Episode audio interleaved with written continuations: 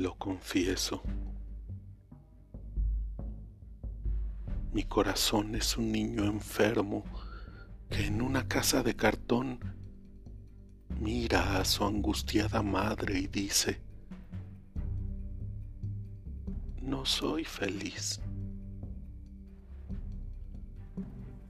Tose y tose el niño enfermo, escuchando la música de una incesante lluvia que ningún otro escucha. Tose y tose el niño enfermo y a su madre dice, quiero morir.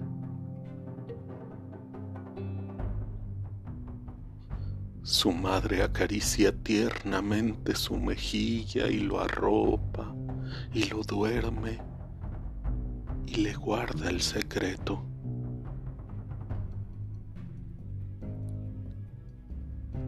Y en sus sueños, el niño enfermo sueña que tose y tose